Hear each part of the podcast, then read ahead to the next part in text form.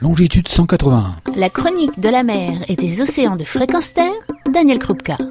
Bonjour, longitude 181. Mais c'est quoi? C'est où? C'est la question que vous êtes peut-être posée à la lecture du titre de ce podcast. C'est aussi la question qui m'a été posée récemment par un auditeur. Il est vrai qu'après plus de 250 chroniques et déjà 8 ans d'existence, ce podcast mérite qu'on raconte son origine, notamment pour les auditeurs qui nous rejoignent, en dépit de sa définition donnée en jingle d'entrée de chronique de la mer et des océans. Car Longitude 181, c'est d'abord une association. Une association créée en 2002 par François et Véronique Sarano, couple d'océanographes, de plongeurs et d'auteurs. Longitude 181 a donc 20 ans. Et ça se fête. Et rien de mieux que ce podcast du même nom pour en parler. Longitude 181, c'est 20 ans de sensibilisation à la cause des océans, à la nécessité de rencontrer et de protéger ce monde sauvage, à laisser une place à la biodiversité marine. La passion des océans est chevillée au corps de leur fondateur. François Sarano, lui, fut conseiller scientifique du commandant Cousteau pendant 13 ans, chef d'expédition, co-scénariste du film Océan de Jacques Perrin,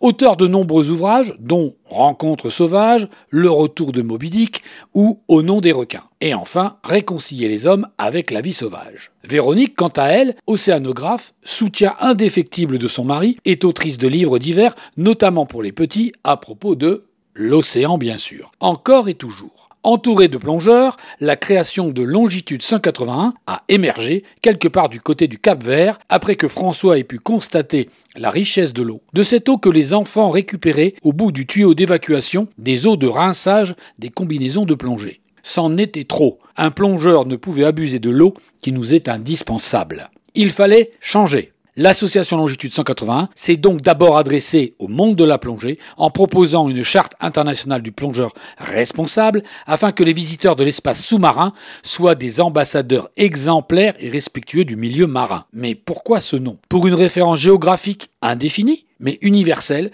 qui prend en compte la dimension de la planète bleue. Certes, longitude 181, mais pourquoi pas latitude Les latitudes découpent la Terre horizontalement, en tranches, un peu comme on le ferait d'une orange.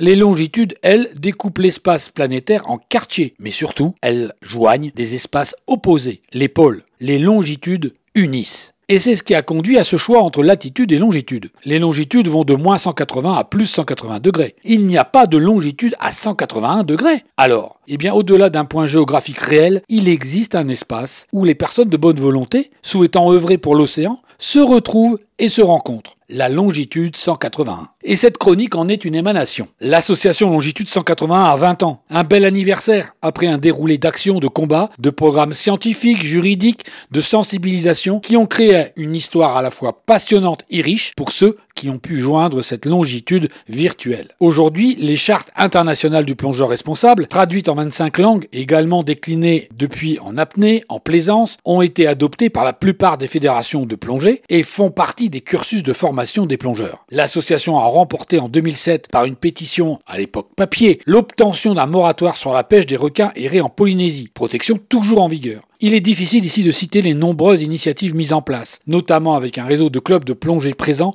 sur tous les continents, yeux, oreilles et acteurs pour l'environnement marin. Aujourd'hui, l'histoire continue, avec des programmes scientifiques de recherche sur les cétacés, les cachalots notamment, des programmes d'action juridique pour défendre les droits de l'océan, voire éthique, avec une vision de l'océan donnée par François Sarano au travers de ses ouvrages, qui étonne, qui ravit, qui fait réfléchir à nos rapports avec les non-humains, avec le vivant de l'océan. Et puis aussi, il y a les divers programmes de sensibilisation, tels qu'ici commence l'océan, qui nous invite à protéger l'océan les pieds sur terre, jusqu'à Ocean Academy, qui sensibilise enfants et adolescents, en passant par la campagne Pas de requin dans mon assiette, qui nous a invités à nous interroger sur ce que l'on met dans nos assiettes. Et très récemment, au travers d'un programme intitulé Voile Océan, dont l'une de ses composantes propose l'accompagnement des entreprises dans leur mue à travers des expéditions marines. Longitude 181 a étendu son public au-delà de celui du monde de la plongée et fait aussi sa mutation. Il faut dire qu'à 20 ans, on a la vie devant soi. Alors n'hésitez pas à écouter Longitude 181, à participer en donnant et adhérant à l'association Longitude 181. Pas d'excuses, car ça commence à 1 euro. Le but étant d'unir le plus grand nombre autour de l'océan pour lui donner la voix qu'il mérite auprès de toutes les entités légales, juridiques et administratives. En accordant à l'océan votre attention, vous décuplez sa visibilité et son importance. Et j'ose le dire, vous prenez position en ayant latitude,